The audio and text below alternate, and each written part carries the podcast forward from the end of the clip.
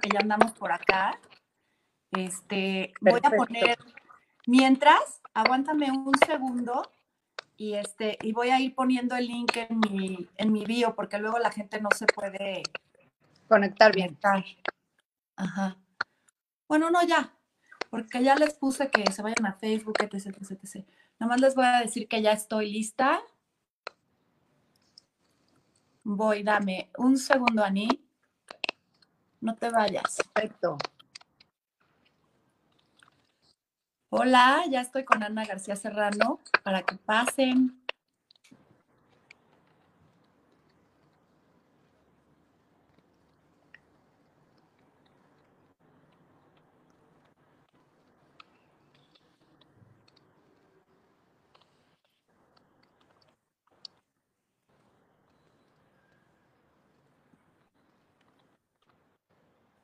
Listo. Lo que no veo es este, los chats de la gente. No sé quién se ha comentado. A ver, live comments. Te digo que me cambiaron el Zoom y este StreamYard es la primera vez que lo uso. Pero veamos.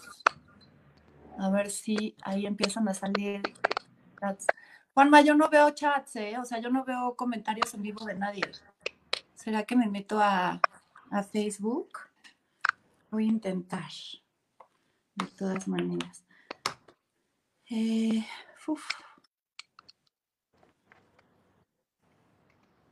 mm. No, pues está cabrón. Yo nunca me acuerdo de las pinches passwords. Contraseñas. No mames, qué hueva, cabrón. Está muy heavy. muy heavy. En fin, bueno. Hola Ana, ¿cómo estás? Muy bien, un poco nerviosa. No, no, todo va a salir increíble, tú tranquila. Este, te voy a decir, a ver. Mus TV. ¿Qué tal que ya se pusieron de moda los lives? Me acuerdo al principio. Bueno, yo estoy feliz con eso. O sea, se me hace ¿Eh? la se me hace la cosa más padre del mundo, o sea, que pueda ser muy divertido, muy divertido. A mí me daba mucha risa porque había gente que se ardía y como, pues oye, tú no eres conductora, tú eres actriz, como, no nos quites una fuente de trabajo. yo, güey, ALB, o sea, lo estoy haciendo en primer lugar en un espacio muy modesto y en segundo lugar, pero ve, ya llevo 25 capítulos y a la gente, la neta, le ha gustado un chingo y ya la gente, los primeros que criticaban ya están haciendo lives y la verdad es que da mucho contenido y más en una situación así. Claro. Bueno, mire, vamos a empezar. Yo soy Marta Cristiana, esta es Ana García Serrano. Ana García Serrano es una persona que yo conocí, que bueno, ya nos sentimos amigas. Este, nos conocimos hace relativamente poco. ¿Qué será? ¿Dos años?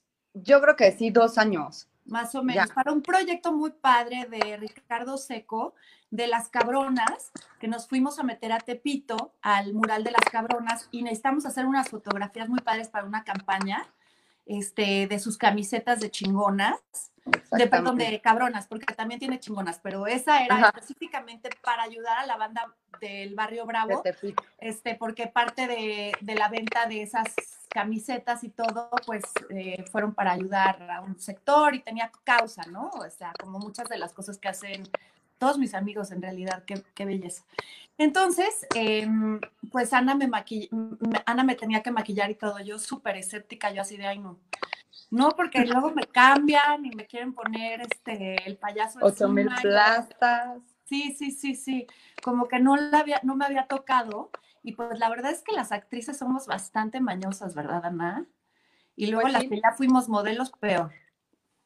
Entonces. Pues este todas tenemos nuestras mañas, ¿no? Como mujeres. Todas tenemos nuestras mañas. Y al final, como que no quería dejar que Ana me, me maquillara y tal. Y resulta que es una super maquillista, que lo hace increíble. Gracias. Que súper natural, que no te cambia. Al contrario, como que sacas encantos, ¿sabes? Es como de esos maquillajes que me gustan que no te des maquillada, que nada más te ves más bonita y ya. O sea, o, te quitas lo cansada, o no sé. Exacto. Este, en fin, esa es Ana García Serrano y tiene un salón brutal que se llama Azafrán. este, y, y, ahí nos maquillaron y ahí nos peinaron, etcétera, y estuvo padrísima esa sesión, fue toda una experiencia, nos caímos muy bien y al poco pues nos seguimos escribiendo, etcétera, y al tiempo me entero que la diagnostican con una enfermedad eh, degenerativa. Sí, ¿no, Ani? Ajá, esa, y, sí. y, y, lo que yo quisiera es que Ana este, está encerrada en su cuerpo, así como todos los demás nos estamos quejando de un encierro físico nada más por el hecho de estar en nuestras casas comodísimos. Este, a mí me gustaría platicar con alguien que tiene que estar atrapada en su cuerpo, encerrada en su cuerpo, en un cuerpo que, que le ha dado eh, ciertos obstáculos que ella ha tenido que ir brincando. ¿Y cuál ha sido la actitud que ella ha tenido ante esto? ¿Cuáles han sido los regalos detrás de ese, esa, ese dolor, ¿no? Porque pues, a nadie le, le gusta claro. saber que su salud está vulnerable. Y, y, bueno, pues Ana nos va a compartir todo eso el día de hoy, por eso se las quise presentar y también para que ya vayan organizándose porque tienen unas cremas divinas en su salón y además hacen servicios a domicilio que ya pronto los van a poder hacer, etcétera. Entonces, Ana García Serrano, bienvenida. Cuéntanos por favor tu historia. Muchas gracias. Pues bueno, este, todo empezó eh, hace más o menos un poquito más de un año como por ahí de marzo, abril, yo era, bueno, siempre fui una eh, mujer súper salidora, social, me gustaba este, ir al restaurante, el evento, este, así, ¿no? Eh, amiguera, eh, trabajadora, me encanta estar en la calle haciendo cosas, pero de repente un día empiezo a sentir este raro, o sea, me empiezo a sentir rara, empiezo a perder movilidad en el cuerpo, empiezo uh -huh. a perder fuerza, empiezo a perder elasticidad y me di cuenta por, las, por el ejercicio que hacía. Eh, antes aguantaba hacer eh, un minuto de planchas y de día a día como que se fue deteriorando hasta que me empecé a sentir muy cansada, okay. Entonces me empezó a salir una, un como rush eh, alrededor de la nariz. Como granito, todo, como una alergia. Ajá, como un salpullido alrededor de la nariz. Eso es como importante porque fueron como varias cositas que yo fui notando que la verdad pues no tenía ni idea, ¿no? Entonces, sí. eh, total después de ir al doc de ir a muchísimos doctores, caí con un reumatólogo que la verdad es un crack. Este, tuve muchísima suerte y me diagnosticó súper rápido, porque fueron como más o menos un mes y medio de pruebas, pruebas, exámenes, exámenes, unos dolorosos, otros no. Uh -huh. Este, eh, mucho como para probar la fuerza de mis músculos y todo. Y resultó ser que eh, tengo una enfermedad autoinmune que se llama polimiositis. Esa enfermedad autoinmune le da a una cada 300 mil de cada persona autoinmune eh, diagnosticada, ¿no? Pues entrada ahí eh, la... hay un mensaje muy especial para ti. Es que eres Ajá, bastante única. Sí, sí, sí, totalmente. Y este, pues yo no sabía ni siquiera que era una enfermedad autoinmune. Nunca en la vida había escuchado que era eso. Entonces, bueno, para los que no sepan, eh, una enfermedad autoinmune es eh, cuando tu sistema inmune, que es el que te defiende de todos los... Eh, te quedas sin ejército, ¿no? En el sistema. Sin ejército que te defienda en contra de otras enfermedades. Que es justamente lo que hace el COVID. Lo que hace el COVID es atacar gente que tiene el sistema inmunológico deprimido, ¿de acuerdo? Eh, sí, además de otras cosas como eh, diabetes, etcétera, ¿no? Sí, sí, sí, sí. Pero este, pues este sistema se encarga de atacar eh, cualquier bacteria, eh, bicho, cualquier este, atacante al cuerpo y se encarga de eliminarlo. Pero, eh, mira, no, no saben por qué da, pero de repente el sistema inmune como que se confunde y empieza a atacar al propio, propio cuerpo. cuerpo. Entonces, en mi caso, ataca directamente a los músculos. Ajá. Entonces es por eso que yo eh, eh, empecé como, es una inflamación cañona, cañona, cañona en los músculos. O sea, ¿se nota físicamente? fíjate que yo no lo noté nada, nada, tú, nada, pues, nada. Tú, tú, lo sientes como una molestia, como un dolor, algo interno. Sientes, hace cuenta, como un dolor muy parecido a cuando acabas de hacer muchísimo ejercicio, Ok. pero haz de cuenta... como cuando estás liberando yo- ácido láctico. Ajá, haz de cuenta. Sí, Mm. muchísimo, muchísimo, pero haz de cuenta que me aventé un Ironman ayer. Entonces te duele mucho los hombros, te duele así, hasta que también vas perdiendo fuerza y también te dejas de mover, te- o sea, como que medio reumas. Ajá.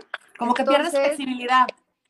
Flexibilidad y fuerza sobre todo, o sea, al, al grado que un vaso de agua se me caía porque no aguantaba el peso, así.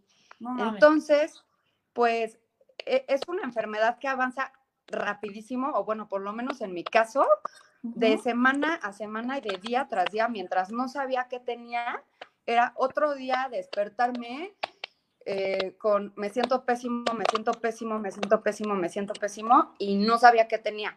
Entonces, bueno, la- lo primero bueno que me pasó fue que caí con un súper buen doctor que me diagnosticó rápido, porque hay personas que tienen eh, este tipo de desórdenes, este, que se tardan años y años y años en diagnosticarse, porque son cosas que no son visibles, así como tú me dices, oye, no se te notaba nada, no veías nada, no, o sea, no, no tengo moretones, no traía ojeras, no nada, o sea, entonces, eh, yo le digo que son como enfermedades invisibles, porque de veras sí te sientes muy, muy mal y, y no se nota, aún este, exámenes de sangre y todo, puedes salir todo normal y tú sintiéndote de la super fregada.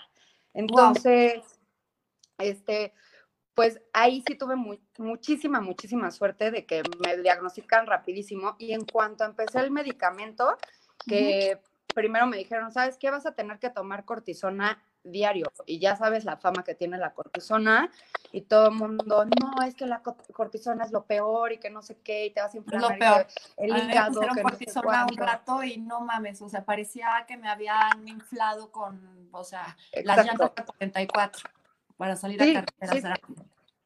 Y la, y la cara se te empieza a hinchar y no sé qué, no sé cuánto. Entonces, como que primero recibir una noticia de, ¿sabes qué? Esto, te pasa esto, es una enfermedad que no se cura, es algo que, con lo que vas a tener que aprender a vivir, pero no te preocupes, vas a poder tener una vida normal una vez que hayamos, este, digamos que la puedes tener controlada y apagada. Ajá.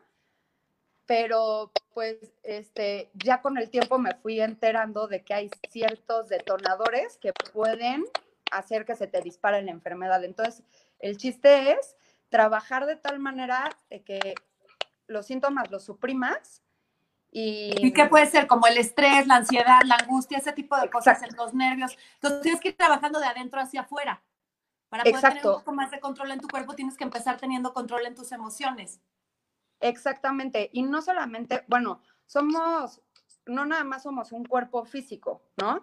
También somos un cuerpo intelectual, somos un cuerpo emocional, somos un cuerpo espiritual, este, y todo. Entonces, más bien, lo que hay que poner atención, porque tampoco hay cura, cas- casualmente, porque pues obviamente médicamente, ¿cómo te van a curar las emociones? A menos de que te, da- que te den este, ansiolíticos, antidepresivos y pues, este, no, eso no es sanar desde adentro, ¿no? Pues Entonces, yo sí, que- yo sí estoy en antidepresivos y a mucha honra. Mi Happy Pill no la cambio por nada porque después de mi operación de corazón, la verdad aprovecho el comercial porque es el mes de la salud mental y la Claro. verdad es que no, para mí no hubo otra opción. Eh, mm, me sentía tan mal, estaba perdiendo las ganas de, de estar aquí. O sea, no, en lugar de poder claro. reconocer que, había sido muy afortunada, este, pues me estaba sintiendo muy mal. Y, y perder por completo ese, esa alegría de vivir te puede dar mucho miedo porque no quieres lastimar a la gente que está a tu alrededor. Tienes pensamiento no, claro, carajo, ¿me entiendes? Entonces, como que sí llegó un momento en que dije, bueno, o me hago la, la ¿me entiendes? O sea, me hago la, me hago la Zen y la Buda, o ataco el problema de raíz porque tengo gente que se ha suicidado. O sea, la, la, la, esposa de alguien que nosotros tratábamos mucho cuando salíamos de vacaciones, que tenían tres hijitos y tal, la chava se suicidó, se dio un balazo, parecía perfecta, era divina, me había tocado ya estar en una cena con ella, me había tocado junto y me parecía educadísima y lindísima, precioso cuerpo, etcétera. Pues que traía una depresión del carajo que te juro por Dios que no se la detecté y mira que soy buenísima para descifrar a las personas. Yo no sé, fue muy poco tiempo, la verdad, y este y se acabó suicidando. Entonces yo dije, "No, o sea, la verdad no voy a jugar con eso." Y, y empecé a tomar mm, justamente medicamento y la verdad ha sido lo mejor que me ha pasado. Me siento muy bien. Sí, y no dejo de trabajar en mi interior, o sea, no, no dejo de tener mi guía espiritual, tener un healer, escuchar mi música, tratar de, de hacer mis meditaciones todos los días. Digo, no soy muy ordenada y menos en esta pandemia me ha costado trabajo, no sé si te pase, que de repente digo, no, hoy no tengo ganas, hoy no voy a meditar, no sé qué, tal, me voy a dar chance y nos vamos de pinta, Manta Cristiana, vente. ¿No? y hay otras veces que el general desde las 7 de la mañana, vale, cabrón, y ah, ta, ta, todo el día en chinga, ¿no? Y ahora la clase, y ahora esto, y ahora lo otro. Pero como que trato de llevármela así. Para ti, ¿cómo es eh, sanar desde adentro, Ana? ¿Cuáles son tus, digamos, danos una idea de cuál es tu combo ideal para tú sentirte pues bien? Pues fíjate, no tengo una receta como tal, pero mira qué chistoso ahorita que estás diciendo. ¿Sabes qué? A mí me funcionó cañoncísimo los, los antidepresivos o los ansiolíticos y no sé qué, ¿no? Es como, por ejemplo, a mí la cortisona me cayó de pelos, porque ahorita ya me puedo mover y, y, y tiene también una súper mala fama, ¿no? Y yo creo que lo Cada organismo es independiente, ¿no? Exacto. Yo, yo lo que este, fui descubriendo en mi camino fue que cada quien es su propio doctor y cada quien es responsable de su propio, o sea, de su propia curación. ya Entonces, no porque mi doctor me diga, sabes que tú te tomas esta pastillita y no hay nada más que puedas hacer y tú nomás te la tomas diario y todavía le pregunté, oye, ¿y dieta? No, fíjate que pues come lo que quieras, nomás si alcohol, ten cuidado porque este, pues el alcohol te va. Me muero. Yo con lo que disfruto el vino mexicano, para mí es así, todo un ritual especialísimo este, de gustar un buen vino con una charla. O sea, si es con una carne. Soy alcohólica, güey, porque de veras, o sea, a que a mí me dijeran cualquier cosa que me tuvieran que prohibir para el resto de mi vida, me costaría trabajo adaptarme, pero creo que soy bastante maleable. Pero no volver a probar una copa de vino, creo que eso sí me, me daría la madre cabrón. Sí. Qué tontería, pero pues para mí es importante. Y tú lo manejas bien, te vale madre. Fíjate que tienes que pensar en un día a la vez, no puedes pensar como en el siempre voy a estar enferma o siempre nunca más voy a poder tomar una copa de alcohol. Sí. Nunca más voy a poder volver a caminar. Sí, o sea, no, pensar en términos ni fatalistas, ni de víctima, ni tampoco que sean lapidarios, ¿no? De ya siempre o ya nunca. Ajá, exactamente. Entonces, yo creo que empezaría por hacer como un autodiagnóstico, o sea, que nadie te diga qué es lo que tienes. O sea, si yo ya tenía un, diagnóstico de mi doctor, lo que mi cuerpo físico está expresando es esto. Entonces, ¿qué más hay? O sea, si no hay cura médica, si nadie me está diciendo cuál es la causa, si no está saliendo en mis exámenes, entonces ¿Yo qué voy a hacer? Yo no me voy a quedar de brazos cruzados a ver qué más me dice el doctor y ya. O sea, mi doctor soy yo. Yo tengo la responsabilidad de hacer mi propia investigación. ¡Ay, chingona, Ni Eso es lo que quiero que nos digas. Anda. Pues entonces dije, bueno, ya después de como, la verdad no, me tomó como dos semanas de estar muy mal, o sea, tirada en, el, en la cama, este, no quiero salir y ya. ¿Por qué yo? yo, ajá, ¿por qué a mí? Y no sé qué. Bueno, la víctima, la víctima. sí, sí, sí. La, la tía Mela que tenemos todos en la familia. Sí, sí, sí, sí, La tía Concha, la, tía todo el mundo. Y entonces, entre más. Yo tengo una tía Concha nada personal, qué horror. Ya, si no, ya me imagino. Dios mío, mañana así de que, güey, perdón No, no es personal.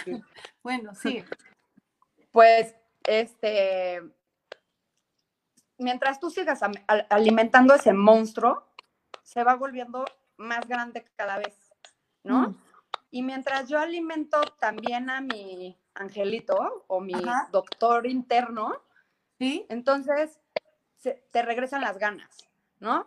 Entonces, bueno, dije, vamos a atacar el problema. Entonces, voy con mi psicóloga, ¿no? Entonces ya me estoy atendiendo mentalmente para poder sobrellevar este proceso. Ok, ¿qué más?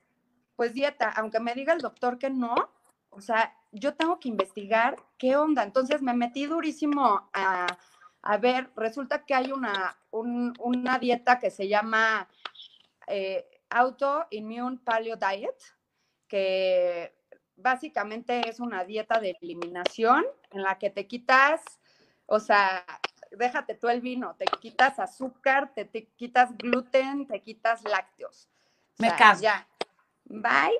¿Por qué? Porque no sabes si también alguna sustancia de lo que estás comiendo puede ser algún de, tus detonadores. O sea, estas enfermedades son tan, abarcan tantos aspectos que puede ser un, este, un dolor muy grande que hayas tenido de un shock, pero también porque tal vez eh, vives en la Ciudad de México y, respiras todo el día este aire, pero también puede ser algo que te estás comiendo, pero o puede ser también envenenamiento de metales pesados. La gente no sabe todas las consecuencias terribles que eso tiene. Yo tengo amigas que han pensado que tienen Lyme disease y que tienen eh, la enfermedad de la garrapata, o que tienen no sé qué, o que tienen tal, y resulta que lo que tenían era, era una, un envenenamiento por metales pesados muy cabrón. Además, el plomo no ayuda, el mercurio que nos tragamos en el pescado, o sea, todo está envenenado de metales pesados. Por eso es importante. Ah, voy a aprovechar para hacer un comercial.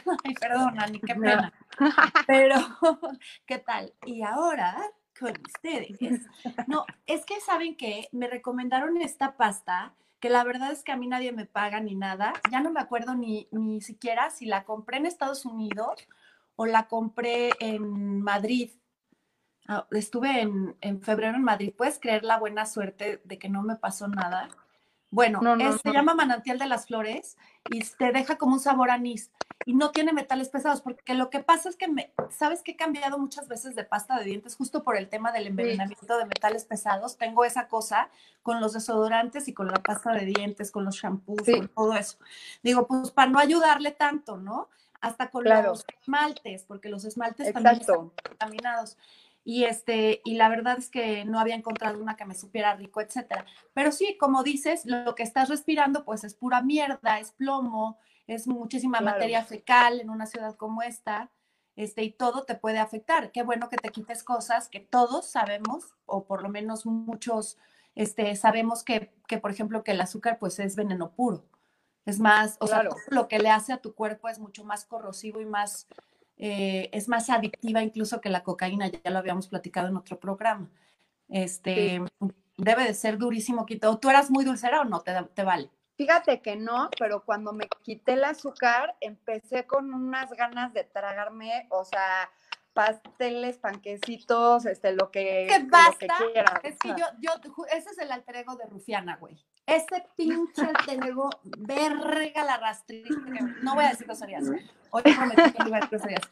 todos los programas prometo y todos los programas no lo cumplo, pero bueno, voy a una. Pero me arrastra de las greñas el pinche alter ego, el, el, el alter ego de Rufiana de que, de verdad, es esta onda de nada más prohíbele algo, o sea, de verdad, la frase favorita de ese alter ego, de esa personalidad que traigo aquí enquistada, es esta onda de ya dejen de prohibir tanto porque no alcanzo a desobedecer todo. Esa es sí.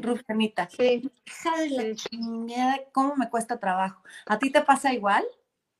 Sí, cañón, cañón, cañón. Y también con, o sea, es que con todo, o sea, no te das cuenta cuántas adicciones tienes hasta que te la quitas. O sea, Exactamente. No, no, no, no, no, o sea, no sabía que me encantaba tanto la pasta o, ¿sabes? Como que todo el mundo dice, no, cuando quiera me lo, me lo quito. O, por ejemplo, yo el cigarro, eh, digo que el cigarro es asqueroso, pero pues también me lo tuve que quitar así, ¿no? Este, pues bueno, aparte de la dieta, eh, empecé, eh, bueno, vi un chorro de documentales de sanación. Este, hay, uno muy bueno en, Netflix, eh, como bastante básico, que se llama Heal. Ah, me encanta Heal. Pero sabes que sí está muy básico, obviamente son, si ya, si ya estás muy trabajada, si ya has estado mucho tiempo en, en este camino espiritual o en esta búsqueda o como cada quien le quiera llamar, me da igual, este, creo que lo que te aporta mucho ese, ese documental es que te da nombres de personas que puedes individualmente irlos convirtiendo en una especie de guía en ciertos temas, en ciertas cosas, ¿no? Y eso está bueno porque como que te abre el coco y, y, vas oyendo voces de gente que no sabías que estaban en el radar, ¿no? Pues por lo menos cuenta que... Por ejemplo, creo que el, ah, no, el doctor Sadegui no sale ahí, no sale de Pacho para ahí, salen otros güeyes. Sale Joe Dispensa. Buenísimo. Sí. Haz de cuenta como tú me estás platicando, así me pasó. O sea, yo empecé a ver Hill y empecé como a seguir a, las, a los personajes de ahí. Ponte, Joe Dispenza me ha ayudado muchísimo. Eh, Deepak Chopra también. Este, Deepak Chopra es una belleza, güey. Tiene un instituto brutal a donde hace una cantidad de trabajo pro bono increíble. También está el doctor Lebri, que te lo recomiendo, que Erendira, una seguidora muy linda, Erendira, ese que ahorita estaba poniéndome los lentes por eso para leer los comentarios.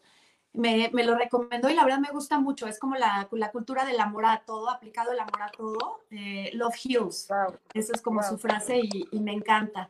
Entonces, ¿cuál fue tu favorito de todos tus gurús que te agarraste? Cuéntame. Yo también tengo. Pues fíjate que, fíjate que di con este Wim Hof que Wim Hof es un ah. holandés que logró sobrepasar una depresión muy cañona que tenía porque de hecho su esposa se suicidó y lo dejó solito con tres hijos y tal, tal. Y él empezó a, hacer un método en el que es una serie de respiraciones, eh, inmersiones en, en, hielo y, este, y, respira, y más respiraciones y meditación.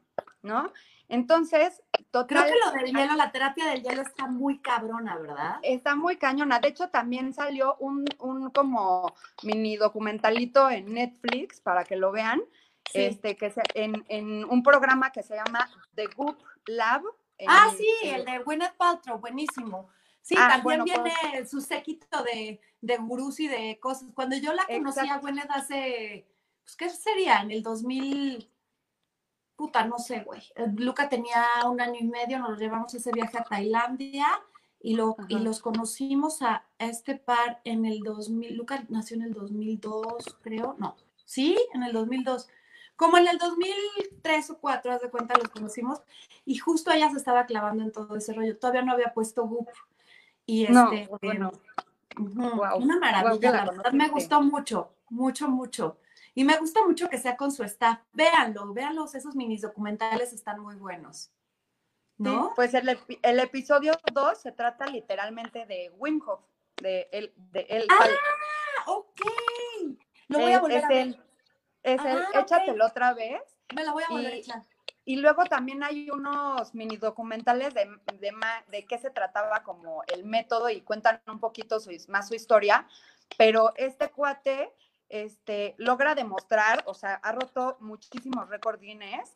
Eh, subió, no, me acuerdo si el Himalaya o el Everest en shorts, está cañón. Ah, ya, ya me acordé perfecto quién es este Control mental, control mental. Sí, sí, sí, Entonces, sí, sí, Vi con un cuate que se llama Juan Pablo, que es el, el, eh, el primer instructor del método Wim Hof aquí en México. Me y resulta que él tuvo eh, Lyme y con eso se curó. Entonces, me llegó, o sea, me acaban de diagnosticar, este, pues le empecé a avisar a mis Déjenme que les explique, Lyme disease es esta enfermedad de la garrapata del venado que da por lo general upstate New York, como todo en el East Coast en Estados Unidos, toda esa parte de los, de los bosques, etcétera. Hay muchos venados y estos venados traen esta garrapata que no te das ni cuenta, te pica. Y, este, y el Lyme disease es un, es una enfermedad que te va debilitando el sistema muy cabrón y que no tiene cura. Es lo que tiene Talía, creo que de hecho. ¿Sabes qué? Que el Lyme disease, lo que pasa es que el detonador es la garrapata, pero se te dispara una enfermedad autoinmune. Eso es lo que pasa, o sea, el, el, cuerpo no sabe cómo procesar ese veneno. Sí. Porque cada vez tenemos agentes contaminantes cada vez más complicados. es un trigger, es un trigger lo que hace que... triggers. Muy bien. Entonces, este, eso es lo que pasa con, con Lyme. Y a este cuate, Juan Pablo, que ahorita eh, me volví amiguísima de él y me ha ayudado, o sea, me ha acompañado desde el momento uno que yo hablé por teléfono con él y le dije, me acaba de pasar esto, me dijeron que te llamara, ayúdame. Y, y, me dijo, a ver, agarra un papel y una pluma y te voy a empezar a decir todo lo que tienes que hacer. O sea, desde ahorita me vas cortando lácteos, nada, nada, y te veo el sábado, porque el sábado voy a dar un taller, y te vienes, ¿cuánto cuesta? Tú te vienes gratis. Yo también me vengo gratis, güey, es una cosa impresionante. Pues así, maravilla, maravilla. Hablando de masturbación, no se crean. Era broma, ya. Me voy a poner serio. Venga. Pues así. Te puse roja, ni. Eres lo máximo. Si me das 37 vueltas, güey. ¿Qué pedo? O sea, yo nunca he ido a Burning Man, güey. No, Ay, bueno, e, ese es otro, otro tema padre. Qué bueno que lo hiciste, güey.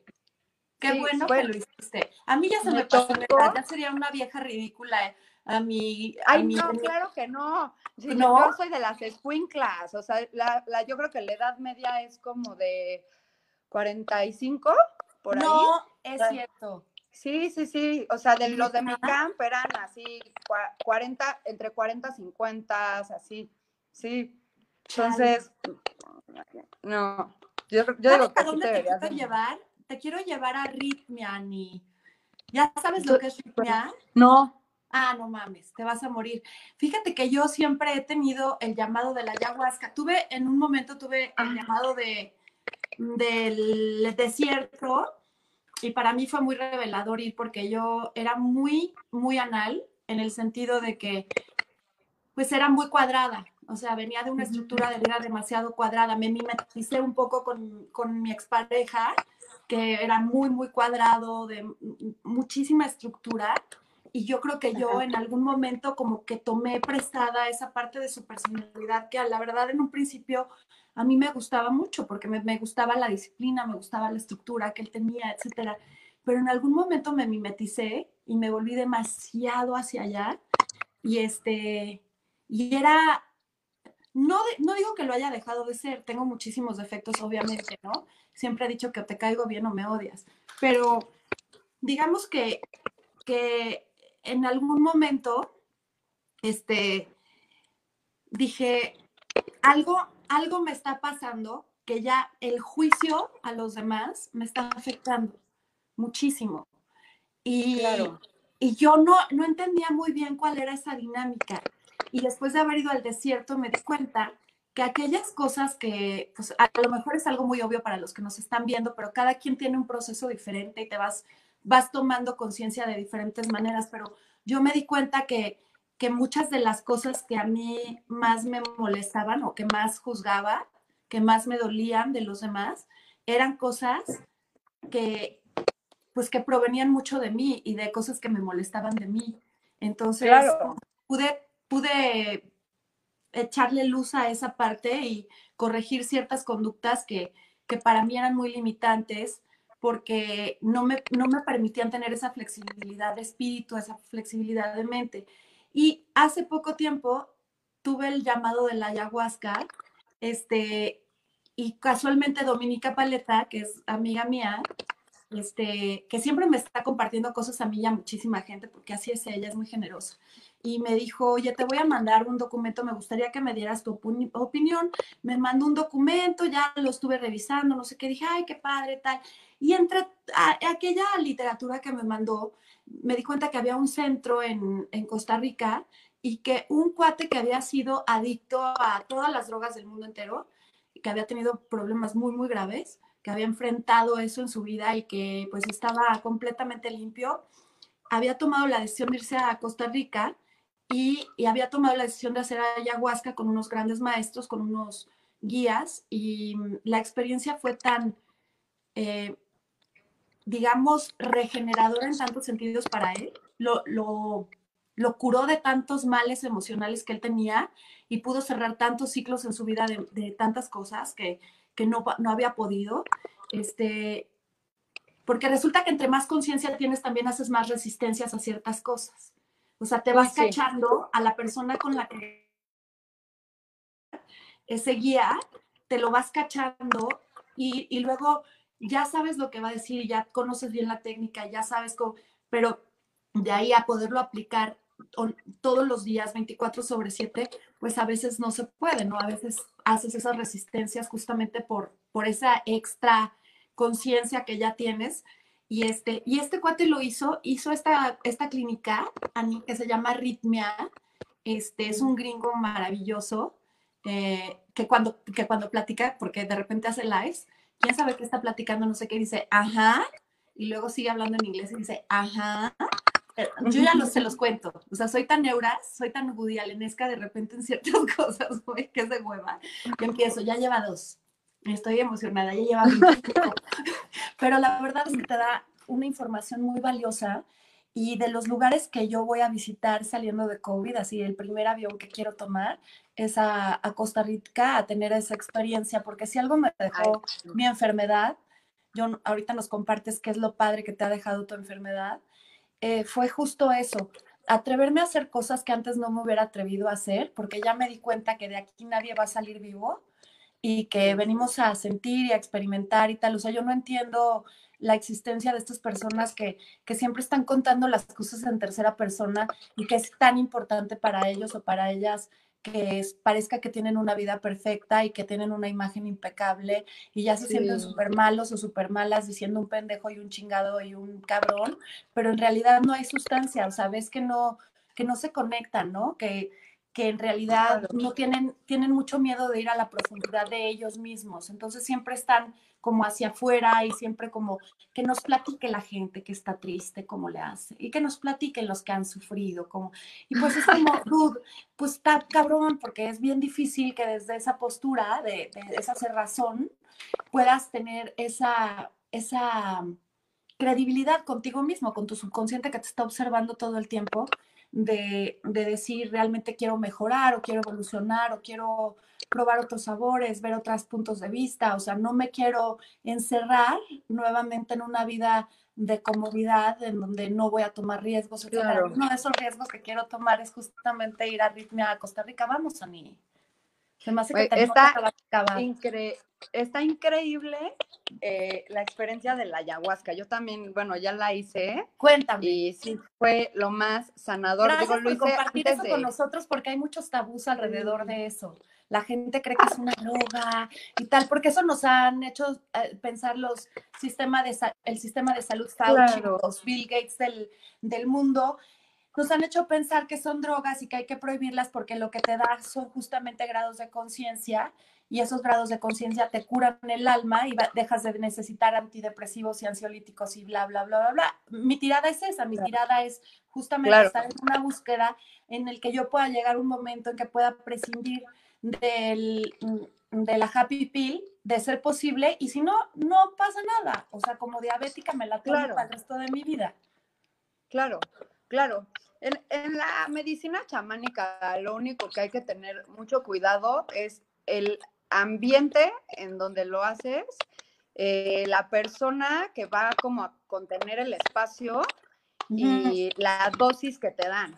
Tiene que ser alguien que sabe mucho, ¿no? Que lo ha hecho muchas, muchas veces, que tiene casi, casi una, o sea, es como una certificación chamánica que se pasa. Sí, sí, son años y años y años. Porque ahora se ha, como que siento que se ha vuelto una especie como de fad, ¿no? Como de moda, un poco. Sí, hay mucho charlatán, obviamente, porque pues es algo que no, no se mide, no está bien conocido, no está bien así, pero, pero pues yo creo que también la intuición es lo que te va dictando todo. O sea, yo sí he tenido un descubrimiento, o sea, justo todo lo que acabas de decir, de que hemos perdido conexión con nosotros mismos, en el momento que tú te conectas más y te vas conociendo más, te eh, vas teniendo como más intuición. Ya sabes que es, o sea, si alguien te dice algo, esto te va a hacer bien y tú sientes que no, es no. O sea, es eso, o sea, es lo que sí, yo, yo tengo esta, esta frase que, que en algún, y, y, lo peor del caso es que ni siquiera me puedo acordar quién fue, pero fue una frase que se me quedó muy grabada. Ante la duda no lo hagas. Y esa es la voz de la intuición. Exactamente, exactamente. Pues, es muy fácil, ¿no crees que es muy fácil perderse en la línea tan fina que hay entre vámonos al planeta del sí, vamos a ver cómo sí, cuando el universo te está mandando una señal que es no, definitivamente no. ¿Sí me entiendes? O sea, la línea es muy fina entre decir me conformé con un no y no lo logré, no logré un sí, pero ¿no crees que el cuerpo te habla? Sí, por supuesto que sí, o sea, tu alma te habla, o sea, tu conciencia te habla, o sea, no, no sé cómo, cómo eh, eh, este, expresarlo, pero yo creo que eso es lo más padre que me pasó de todo esto, o sea, como que sí eh, practiqué tanto el desapego con tantas cosas materiales, o sea, o mundanas, que te empiezas a, conectar tú para adentro y empiezas a pensar ya en, bueno, no importa con que le quede mala a mi amiga que le dije que ya iba a la cena, pero me siento mal. O sea, ¿cómo? O sea, ni modo, le tengo que decir que ya no voy a ir a la cena porque, aunque sea último minuto, porque me estoy haciendo caso a mí, ¿no? Y digo, con que no Empiezas a poner a, ti como prioridad. Exactamente, ya no de que quedar bien. Tendemos a tener la pésima creencia de que eso es egoísmo y no, eso no, es egoísmo. Si, si por hacer lo que vas a hacer te vas a llevar este, de calle a, a ti mismo, entonces pues es un no. amor, se llama amor propio. O sea, tienes que tener la suficiente autoestima para entender que las personas no, o sea, que no, te no necesitas que todo el mundo te quiera y no necesitas que le caerle bien a todo el mundo. Entonces, no te importa ser honesta y decir, pues, sí. porque ni siquiera tienes que tener una enfermedad para decir que no y cancelar de último momento. Es como, dude, perdón, se me quitaron las ganas. Exacto. No voy a salir, hoy no voy a salir de mi casa. Hoy no tengo ganas, hoy no me voy a reír, hoy no voy a hacer una buena compañía, hoy no voy a sumarle a tu mesa ningún valor agregado prefiero quedarme en mi casa. Y el que no lo pueda entender está bien, está buenísimo. Pinche vieja pelada. No, no es por pelada, es por honesta, es porque por primera vez estoy poniéndome yo antes que todo el mundo y eso te hace bien, porque ¿no crees que tener la actitud contraria es parte de lo que a lo mejor se volvió los sintomatiz los, los somatizaste en tu cuerpo? Definitivamente, o sea, yo sí tuve que aprender, o sea, yo pensaba que yo tenía amor propio, pero tuve que aprender a tener el amor propio que necesitaba hoy en día. O sea, hoy en día creo que tengo un amor propio muchísimo más firme que antes de enfermarme. Y qué pena que, digo, qué padre que, lo estoy, que, lo puedo compartir. Ninguna pena, Ani, ¿sabes por qué? Qué pena. Porque probablemente si no te hubiera dado nada, seguirías en tu burbuja de ah, no, lastimándote, lacerándote, haciéndote cosas que no están chidas. 100%. y, pero qué pena este, tener que enfermarte para darte cuenta de, de todas las cosas que hay que sanar. Se llama condición humana, güey, a eso venimos.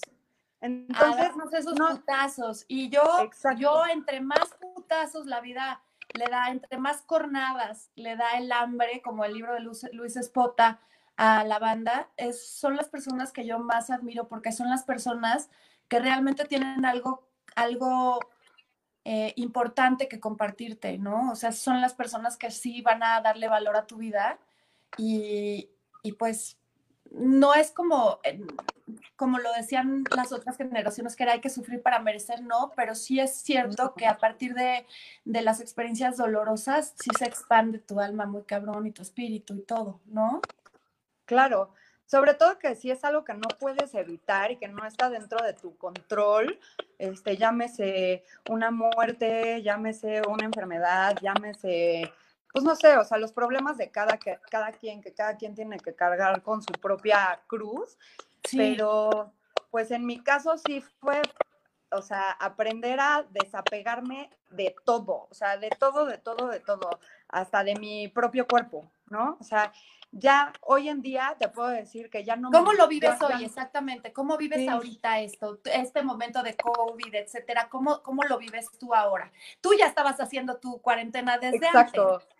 Justo o sea, tú estabas que a mí me pasa igual, los actores tenemos, o sea, a mí me ha tocado últimamente tener muy poca chamba y porque así es esta carrera, ¿no? O sea, de repente tienes chamba todos los días, de repente no, y como yo dejé ir tantas oportunidades también porque, pues, güey, estás embarazada, no vas a poder, y de repente tienes un bebé, y luego tienes otro, y luego tienes otro, luego tienes un divorcio, luego tienes otro bebé, otro, pues sí, obviamente he tenido que ir y venir, y no siempre me han recibido de bombo y platillo, han habido veces que he tenido que picar piedra desde abajo, desde cero, y hay veces hay chamba, y hay veces no saben hacer, no saben qué hacer contigo, entonces, este, pues sí, el encierro empieza para los actores, puedes tener un año sin chamba, puedes tener seis meses o dos años, es una putiza y pues tú te tienes que armar una rutina y vivir bien como puedas, cabrón. O sea, y es no volverte loca ante, pues porque tampoco vas a estar como chiflada yéndote a todos los Starbucks a trabajar, güey. O sea, si me entiendes, llega un momento en que dices, no, pues quiero mi privacidad y todo y armar algo adentro de mi casa ¿Y, tú cómo lo vives? Cuéntame. Pues yo, la verdad, estoy súper tranquila. O sea, a mí, eh, en, bueno, me recuperé como este, por septiembre del año pasado y vino una recaída, o sea, no funcionó el tratamiento que... Ay, te me estás cortando. Te me estás cortando. Ahí estás. A ver. No te oigo. Estás... Estás... A ver. Bueno, bueno. Ya, perfecto. Muy bien, Ana. ¿Ya? Entonces nos Perfecto. Ah, te estaba diciendo que este tuve como una recaída muy fea porque no funcionó el primer tratamiento que me dieron. Entonces ahora el segundo intento que es en el que estoy ahora, eh, me empezaron a dar inmunosupresores, eh, que, que, es literalmente te, te suprimen el sistema inmune, o sea, te bajan tus defensas a cero. Entonces, yo es contraintuitivo, ¿no? Que, hagan eso. Sí, claro, pero pues mi sistema inmune es el que me está atacando. Entonces, ahorita lo que hay que hacer es suprimirlo, que mi, que mi cuerpo este, pueda procesar bien la medicina que me están dando, la, cortisona, y luego ya después de como un año me van a empezar a bajar las dosis. ¿No? Entonces, bueno, digamos que tu kit COVID para tu vida diaria, haya COVID o no haya COVID, es ¿Meditas? Sí, meditación a fuerza y Todos lo, los días. lo apliqué con mi, con mi método Wim Hof todavía más. Este, hago, hago mis baños de hielo porque es, los baños de hielo, o sea, te, mete, te, sumerges a una tina hasta acá de hielo entre 3 y 5 minutos con un cierto, una respiración indicada en la que tú le estás diciendo a tu cuerpo, no está pasando nada, no estamos en pánico, yo confío en que tú vas a hacer los cambios pertinentes para adaptarte al ambiente. Entonces, sin miedo, te metes y confías en tu cuerpo, porque tú no puedes luchar contra el, contra el hielo, o sea, no se va a No mames, si me da hueva echarme una pinche alberca fría, cagándome de calor, ya me imagino que me tuviera que meter a la pinche tina, sí, sí, sí, es lo más difícil que hago durante el día, pero te lo juro que... Varios deportistas lo hacen, ¿no, Ana? sí, porque es que te desinflama, o sea, por eso no me inflamé con la cortisona. Este, eh, las respiraciones de antes este, te alcalinizan la sangre, entonces es muy importante también hacer las respiraciones de antes. Y lo más importante de este método es que te ayuda a lidiar con el estrés. Ya. Entonces, en tu vida diaria, digamos que estás como expuesta al hielo todo el tiempo, ¿no? En una situación de estrés. Entonces tú con pura respiración puedes lograr decirle a tu sistema nervioso que todo está bien, que no tiene que estar como alerta todo el tiempo. Están apuntando, chicas, porque nos están dando unos pinches tips cabrones. ¿Quién es tu guía espiritual? Pues yo misma.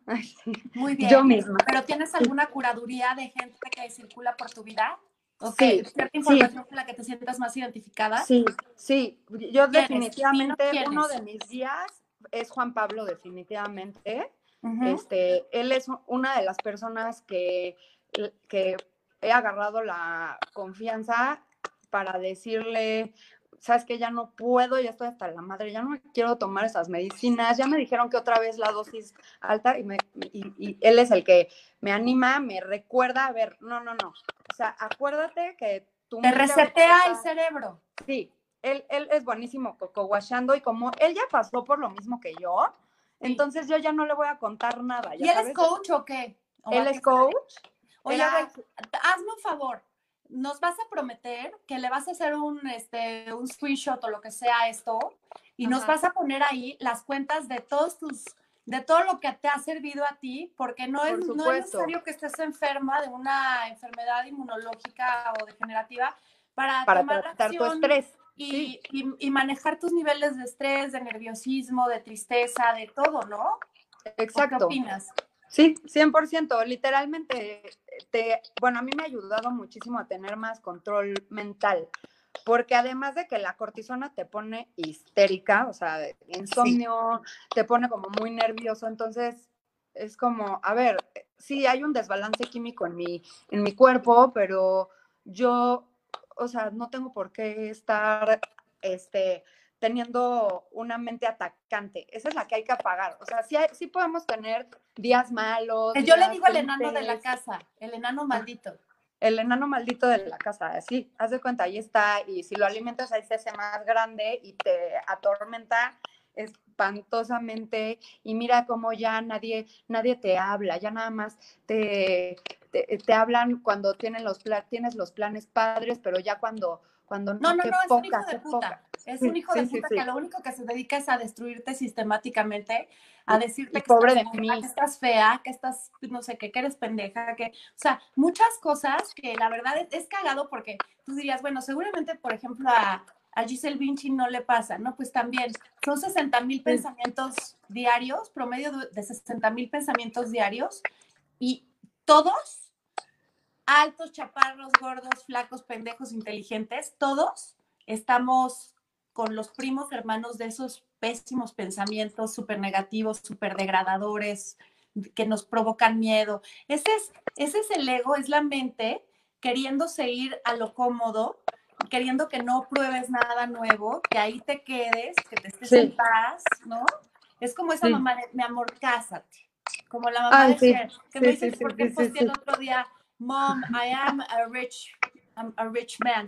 Porque llega un día y le dice a su mamá, Cher, ya. O sea, tienes que sentar cabeza ya. Cásate con un hombre rico, por favor, no sé qué. le dice, oh, mamá, yo soy un hombre rico. O sea, sí, sí. entiendes? O sea, yo tengo que buscar a alguien que me lata a mí, etcétera. Oye, ¿y del amor? Del amor tengo un novio que me, o sea, me cayó te lo juro del cielo, en el momento más difícil. Este, de hecho, lo conocí en Burning Man. Cuando me puse bien, este, ya pude volver a andar en bicicleta, no sé cuánto me fui, y ha, ha sido un apoyo súper, súper, súper padre y, e importante en, en todo mi proceso. A mí es, es, el estado, mi estado favorito, cuando estoy enamorada. A veces pienso Fíjate, qué, qué tontería, pero a veces he llegado a pensar que nunca he estado realmente enamorada.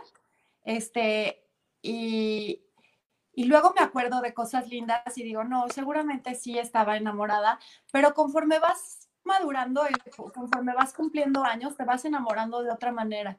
Yo ahorita soy la mujer más feliz del mundo entero, pero también porque pude estar un tiempo, porque pude estar sola un tiempo, porque nunca había estado sola, o sea, siempre siempre fui la típica niñita súper noviera y de relaciones larguísimas. O sea, mi primer novio Polo duré cinco años con él o no me acuerdo cuántos. Y luego me divorcié de mi primer matrimonio y regresé con Polo otra vez. O sea, como que de relaciones muy serias, muy profundas, de mucho claro.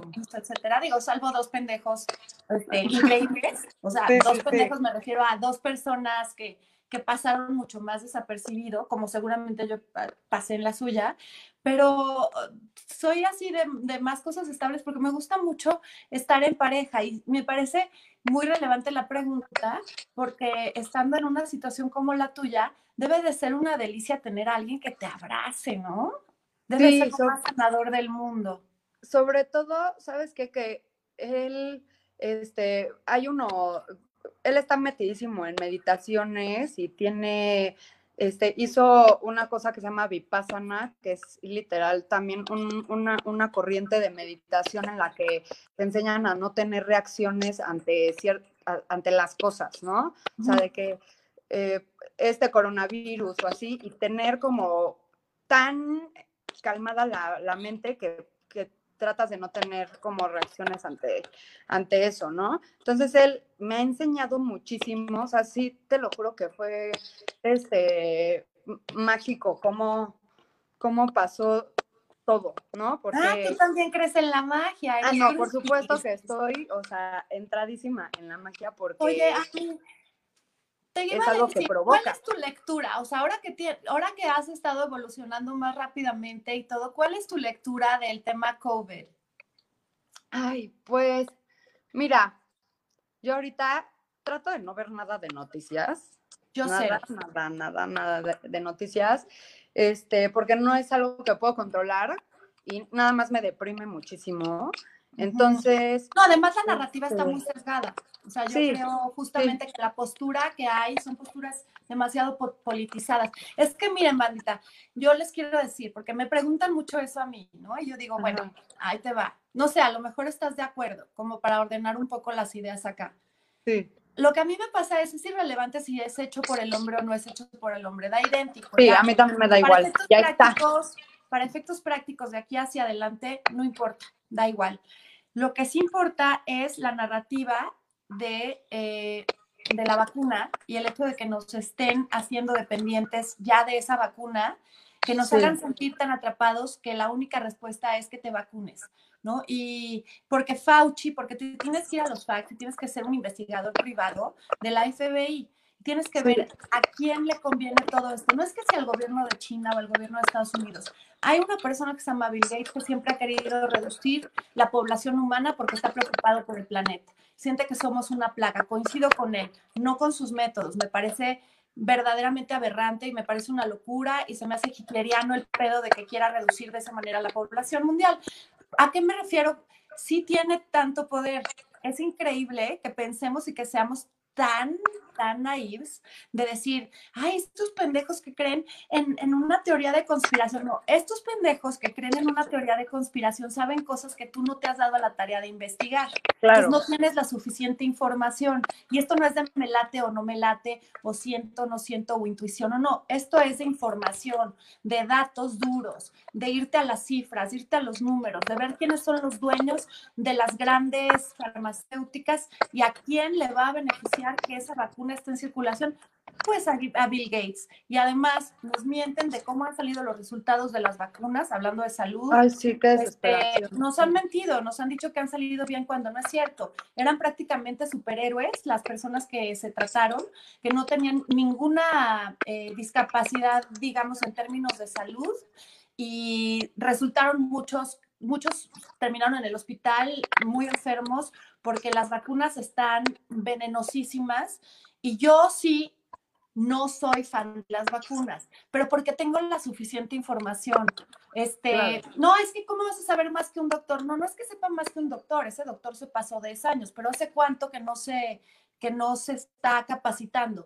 ¿Hace cuánto que está cobrando la misma tarifa, recibiendo a 45 güeyes al día y no tiene tiempo realmente de ir viendo cuáles son los avances y la tecnología y los intereses políticos y los intereses de las, de las grandes corporaciones tienen mucho que ver en el ambiente que se está desarrollando ahorita. Y, este, creo que fue una pésima decisión, una decisión bastante precipitada tenernos encerrados, pero eso también les ayuda mucho para, para eso, que se te baje el sistema inmune, porque muchos de los casos, o sea, hay varias, varias aristas, muchos de los casos que se han detectado, de, o sea, de las personas que se han muerto de COVID, muchos no tuvieron COVID y el, el, incentivo es ponle COVID, ponle COVID y este para seguir alarmando también a la población. Yo no estoy diciendo que no existe el virus, hay una pendejada. Claro que existe el virus, por supuesto. Claro. Hombre, más que claro.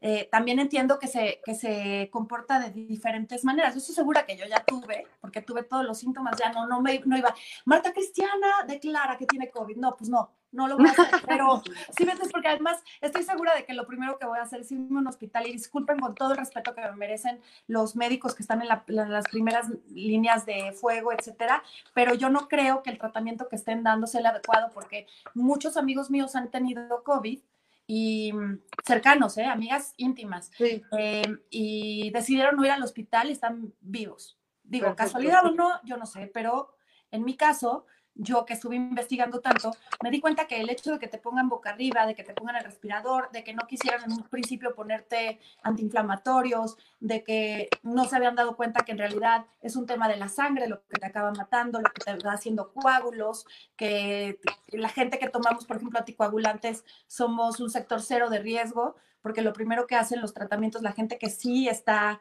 eh, organizada y que sabe, pues están dándoles anticoagulantes a las personas que, que presentan síntomas, etcétera, ¿no?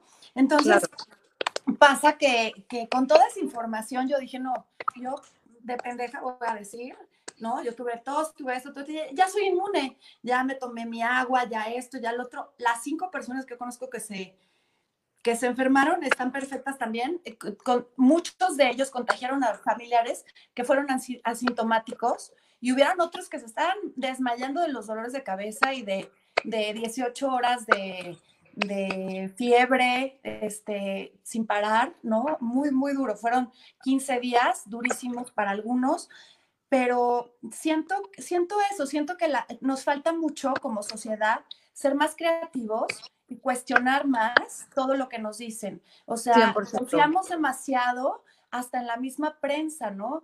Eh, aunque, sean, aunque sean sitios serios, Spiegel, por ejemplo, la revista, Bill Gates es dueño. Eh, de la OMS, el principal mecenas de la OMS es Bill Gates. O sea, es como si tú mismo te calificaras sí, te estás haciendo tus exámenes. O sea, los objetivos no están alineados, hay conflicto de intereses. Entonces, si no sabes esas cosas, si no sabes que Fauci además es socio de Bill Gates y es el que está dando las, los parámetros, es el gatel de Trump. Es de las únicas cosas que me caen muy bien de Trump. Trump sí se le ha puesto muy flamenco a Bill Gates y Trump está, el Trump sabe, ha soltado estudios que arrojan que gran parte, hay aquí varias personas, entre ellas una de, una chava me pone que su hijo es autista. Según todo lo que yo he investigado acerca de eso, en algún momento pensé que uno de mis hijos tenía Asperger, que después mm, lo llevé con una especialista en Nueva York de Asperger, que fue de las cosas padres de Nueva York. Eh, resultó que no, que tenía ADHD, pero em, resulta que la, la, vacuna de la rubiola eh, ha arrojado unos números impresionantes de la cantidad de niños que terminaron con, con autismo.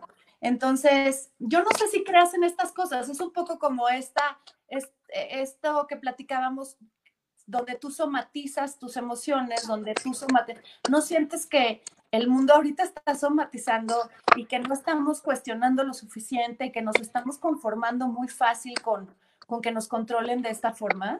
100%. Y como que nada más el seguir instrucciones eh, y no trabajas nada, o sea, como que sí, eh, sí es una llamada de atención para todos, para que, o sea, tu responsabilidad como humano aquí en, en el planeta Tierra es estar sano, ¿no? Entonces, ¿cómo vas a estar sano si tú eres, o sea, si tú eres tú, tomando en cuenta que tú eres tu propio doctor, digámoslo así, porque pues hay, hay, hay doctores que estudian años y años para, para saber la información que tiene mi reumatólogo, por ejemplo, y ahí sí, pues estoy yendo con un especialista para que me diga qué me va a tomar, qué me, eh, qué me va a dar de tomar, ¿no? Este, pero sí, el no investigar, o sea, si yo no me hubiera puesto a investigar este, de la dieta, de la meditación, del hielo, de el no sé qué, de la psicóloga, este, de que sí, pues entonces no me hubiera conocido y ahorita estaría inflamadísima. Eh, bueno, no, no, no, tengo idea de qué escenario sería de mí, pero... Pero seguramente no sería un escenario tan hermoso te veo radiante, te veo guapísima, te veo positiva, te veo enamorada. O sea, todo lo que estás haciendo lo estás haciendo muy bien, Ani. Y, para a nosotros que, que, te estamos escuchando, para nosotros es una gran lección de vida, porque, porque generalmente es difícil que en una situación así puedas ver el regalo que te ha traído esta enfermedad, que, suena completamente contraintuitivo nuevamente. Este, pero, pero sí, ¿no? Pasa que los, los dolores y, las experiencias duras y fuertes luego te traen unos, unos regalazos. ¿Tú cómo ves? unos regalazos. Yo creo que mi más grande regalo fue el conocerme en las buenas y en las malas. Ya me conocía por las buenas, pero no tenía idea cómo era una Ana en esta situación. ¿Y, cómo te has caído en esta situación? ¿Te tienes pues orgullosa de ti misma? Sí, sí, muy. Ay, sí, es que por eso te ves tan contenta, o sea, te ves. Sí. sí, porque finalmente, o sea, lo, mi lección fue, porque primero le echas la culpa a todo mundo o al universo o a lo que quieras, ¿no?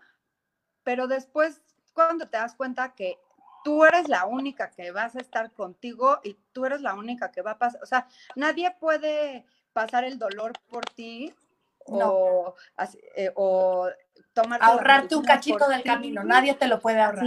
Entonces ya estás ahí, entonces ¿cuál va a ser tu reacción ante las cosas? Porque siempre decimos, uy, no sé, a mí me diera no sé qué, este, yo haría esto.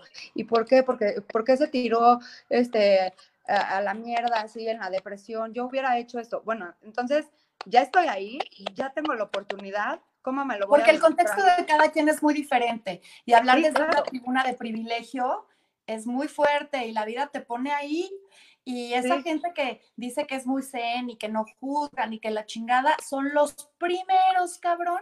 La gente que está, que es muy religiosa, que es muy apasionada de ciertas cosas, que están completamente en contra de una manera lapidaria, en contra de ciertas prácticas, de ciertas conductas, de ciertos temas, este, que no han sufrido, ¿no? Que, pues, ellos la han pasado de huevos, tuvieron la mejor infancia, los mejores papás y todo, y se amaban y todo era perfecto. Pues qué chingón, cabrón, pero ¿qué crees?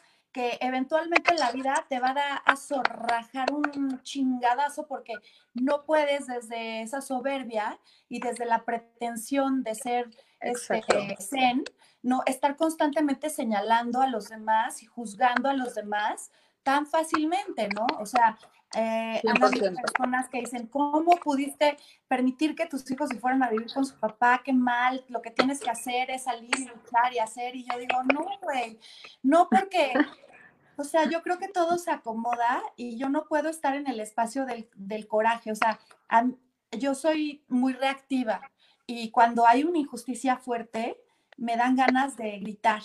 Y, y porque no, soy como de esas personas que está viendo una película y que dice, dile, dile. o sea, tengo esa necesidad imperativa a veces como de ser whistleblower. Y hay veces que, pues, que me ha explotado a mí en la cara. Definitivamente han, han habido veces que las consecuencias han sido duras para mí. Pero también por otro lado, creo que he sido muy valiente de abrir ciertas conversaciones que estaban completamente cerradas y le doy también voz a mucha gente que no tiene esa oportunidad de, de tener esa voz y también por otro lado, eh, pienso, bueno, pues mira, yo tengo cuatro hijos. Yo mi necesidad, o sea, mi, mi, yo ya hice todo lo que podía hacer. Todo, todo, todo, todo, todo.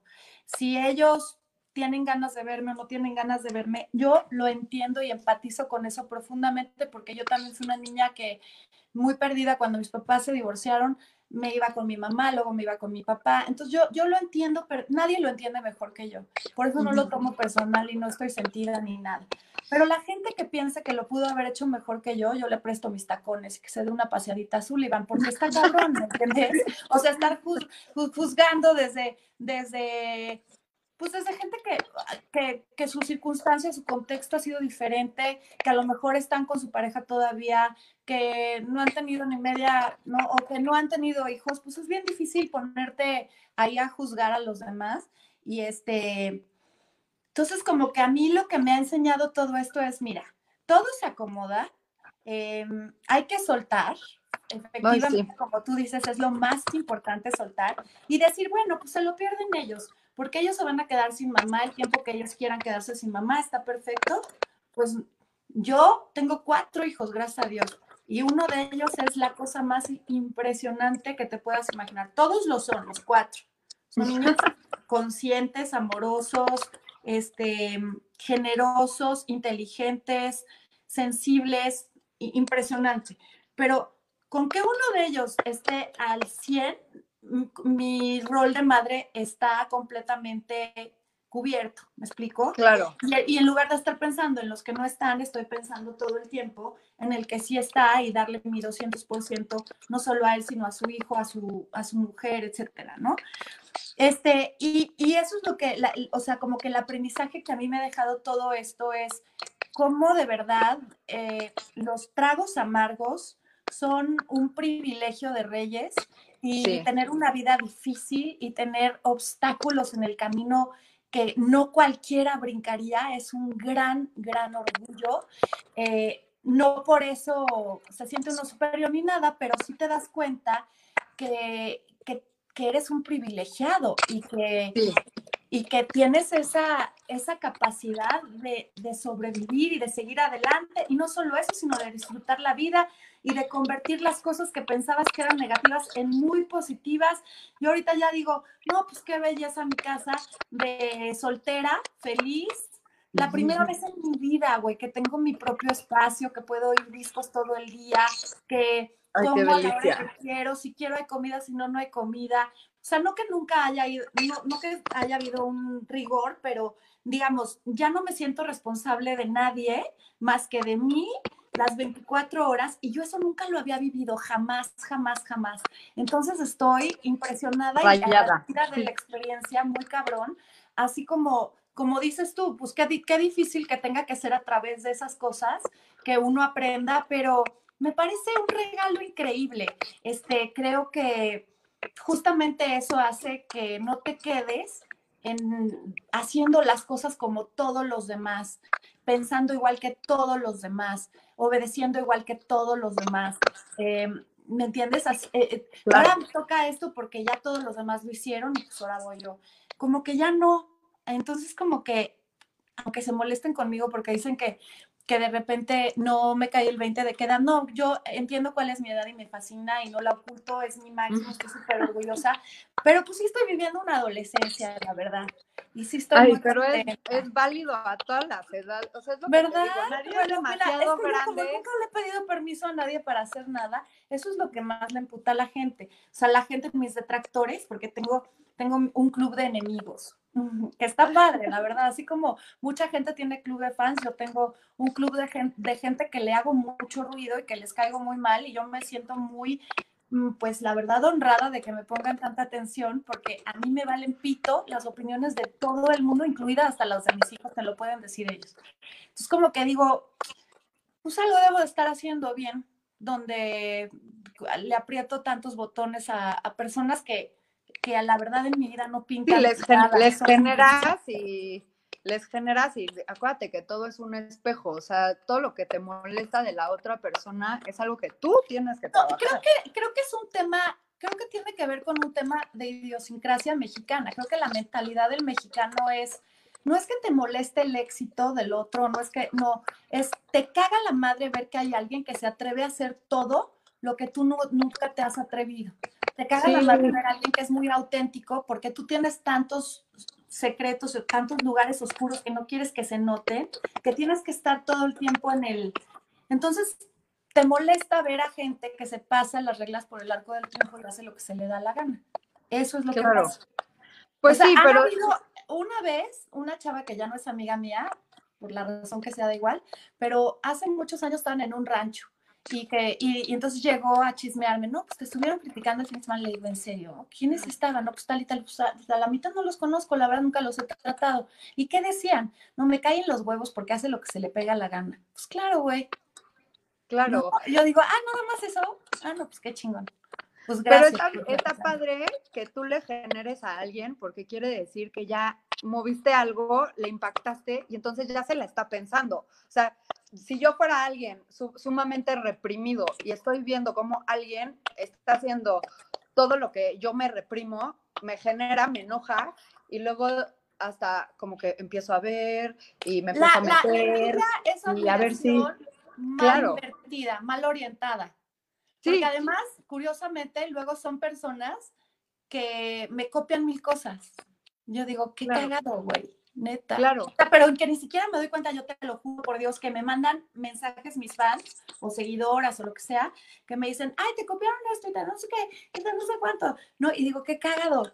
O sea, es mal encausada, es una admiración mal encausada, la envidia. Ani, para cerrar, te quiero decir que el doctor Sadegui, que es un guía para mí muy importante, dice que, que las personas que tienen enfermedades inmunológicas o como yo que terminamos en una plancha con el corazón abierto, por ejemplo, en mi caso, y es que tenía muy cerrado el corazón, que lo cerré por miedo a que me lastimaran, etc., etc., ¿no?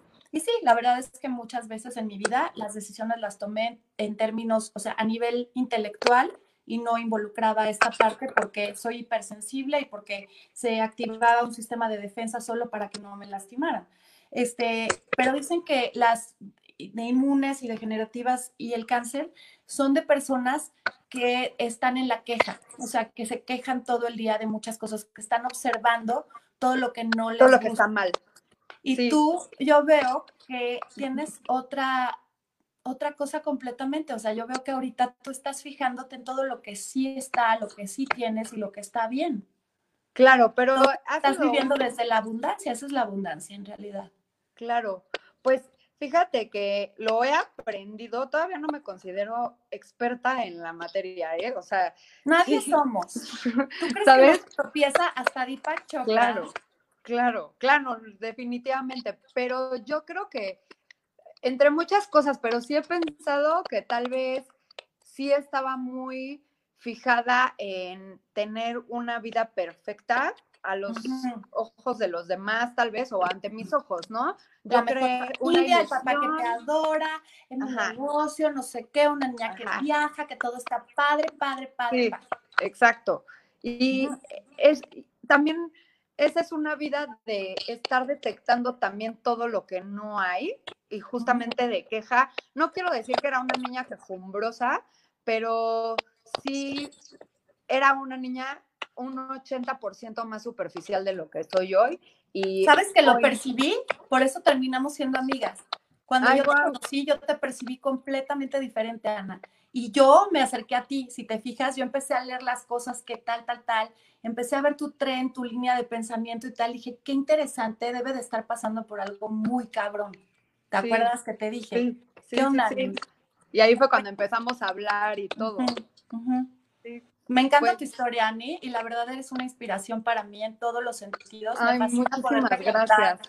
entre mis amigas, mi nuevo, mi nuevo grupo de amigas. ¿Sabes qué pasa? Que la vida te va eh, quitando personas con las que dejas de estar en esa frecuencia y te va abriendo paso a otras mentes y a otros caminos que ni, ni, ni habías considerado, este, porque pues, tenemos nuestros guerreros galácticos y operan para que para que todo lo que nos rodea nos apoye en nuestro proceso de la mejor manera. Siempre estamos pensando que es un tema de suerte y eso no. En realidad lo que pasa es que todos tenemos una historia distinta y la capacidad de reaccionar ante esas historias puede estar apoyada o no por tus pensamientos y tus pensamientos generan cuando son positivos, generan que otras personas que están viviendo cosas parecidas o que vivieron un pasado parecido o que han tenido un proceso parecido, pues se vayan uniendo a su red de, contactos y de, de compañeros de vida, ¿no? Totalmente, totalmente de acuerdo. Y sí, para mí ha sido un cambiazazo de amistades, pero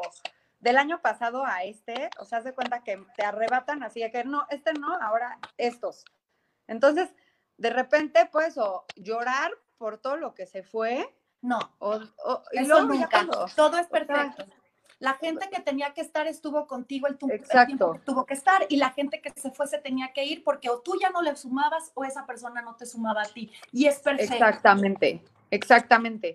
Entonces, pues sí, me da muchísimo gusto que ahora, o sea, las amistades, eh, amistades nuevas con las que me he ido encontrando, o pueden ser viejas que las estoy retomando, chistosísimo, pero híjole, que... ¿Qué crees que me dicen, Ana? Discúlpame, por favor, pero me dice Juan Manuel que tenemos que cortar ya, o sea, somos ah. unas intensas, ya es una hora y media. sí, porque se nos puede... Los invito eh, Damaris Equiwa, Verónica Montes, Verónica Mendívil, Regina Cosío, Erendira Sánchez, Luis García Serrano, este, todas las personas que me hicieron favor de... Eh, eh, todas las personas que me hicieron favor de irse sumando a esta plática tan interesante con Ana García Serrano. Ana, dinos cuál es tu Instagram para que te sigan. Pones el caption que te pedí, por favor, y claro nos que sí. tu receta de todo Claro tu sí. kit de apoyo psicológico y emocional que has tenido, todo lo que a ti te ha servido. Eso ya se los estoy pidiendo siempre a mis, a mis invitados, porque luego eh, el reclamo es, güey, no, no escuché esto, no supe esto, tal. Y para mí es difícil regresarme 25, 25 capítulos de programas a ver qué era la recomendación de quién. Entonces, eso te lo voy a dejar de tarea para que me lo Por regales. supuesto que sí cuenta con eso. Y a yo todos los feliz- que nos acompañaron, me gustaría decirles que, que vayan a tu cuenta y que vayan a mi cuenta Exacto. a preguntarnos y a interactuar, porque aquí ya me tengo que ir, nos tenemos que despedir, Claro. pero no significa que la conversación está terminada. Es una conversación que puede seguir por los sig- siglos de los siglos. Lo que quieran preguntarle a Ani es Ana García, C. a ver, Eh, el Instagram es Ana, G-A-R y Serrano. Ana Gar Serrano. Ana. Gar Serrano, para Sí. que le escriban a ella y le pregunten lo que quieran. Y también se pueden comunicar vía DM conmigo, mensaje directo, para que me escriban cuáles son sus inquietudes y, y con qué dudas se quedaron, etcétera. Que rebotemos o que me saluden o que me pasen a dar un beso y tal. Ya saben que si son mentadas de madre, los bloqueo porque me da hueva la mala energía, ya no sé para esto. La verdad que no me ha tocado, pero Sí, nada sí, más sí. lo advierto. Los quiero, los quiero mucho y este, gracias Ana, de verdad. No, gracias a ti. Me apena cortarte de esa manera. Despídete de, con- de nosotros en tres segundos, Ana. Pues bueno, a todas la- las personas que estén pasando por un momento difícil, estoy segurísima que de alguna manera puedo ayudarles yo eh, a través de compartirles mi experiencia y compartirles mis tips y compartirles eh, pues todo, ¿no? Ay, sí. Súper abierta para hablar del tema y todo lo que... Además es lo más sanador que puedes hacer en esta etapa de tu vida. Una Sí. de las cosas que es más healing que nada en la vida es la contribución, el Sí. servicio a los demás. Yo también por eso estoy haciendo esto, porque estoy ahí en mi, en mi proceso. Pues gracias, Ana. No, gracias. te abrazo. Yo Mm, también. delicioso, Eres lo máximo. Tú eres lo máximo, corazón a corazón. Y nosotros seguimos en contacto. Hagamos un Zoom pronto. Por supuesto que sí. Tú con nota y yo con vino. Bueno, Por supuesto. Ah, por por, supuesto. cierto, rapidísimo les quiero decir algo muy importante. Me mandaron este CBD, que siempre me están preguntando marcas de CBD, me mandaron este CBD que se llama Plenty Hemp. Es CBD que tiene 2000 miligramos de, de hemp y estoy feliz porque a mí esto, o sea, la verdad es que en su momento me, me dieron marihuana para la ansiedad y no me gusta estar high. Muchas veces prefiero, la verdad, no, y esto me quita mucho la ansiedad. Entonces, una Me ha gustado mucho. Se los Sí. recomiendo ampliamente. Es una marca mexicana, que eso era lo que yo estaba buscando, que fuera alguien que fuera que fuera una marca mexicana, porque me gusta apoyar los negocios eh, locales. Es, si tú tienes este tipo de tips, Ana, también me los pones por ahí Claro que sí, por supuesto. invitados. Órale, gracias. A ti, Esto bye. fue Marta Cristiano al aire, los quiero. Síganos escuchando. Este fue nuestro capítulo número, no sé si 25 o 26, pero qué puta belleza. Gracias. Bye. Bye. Listo. Estuvo súper bien, ¿no?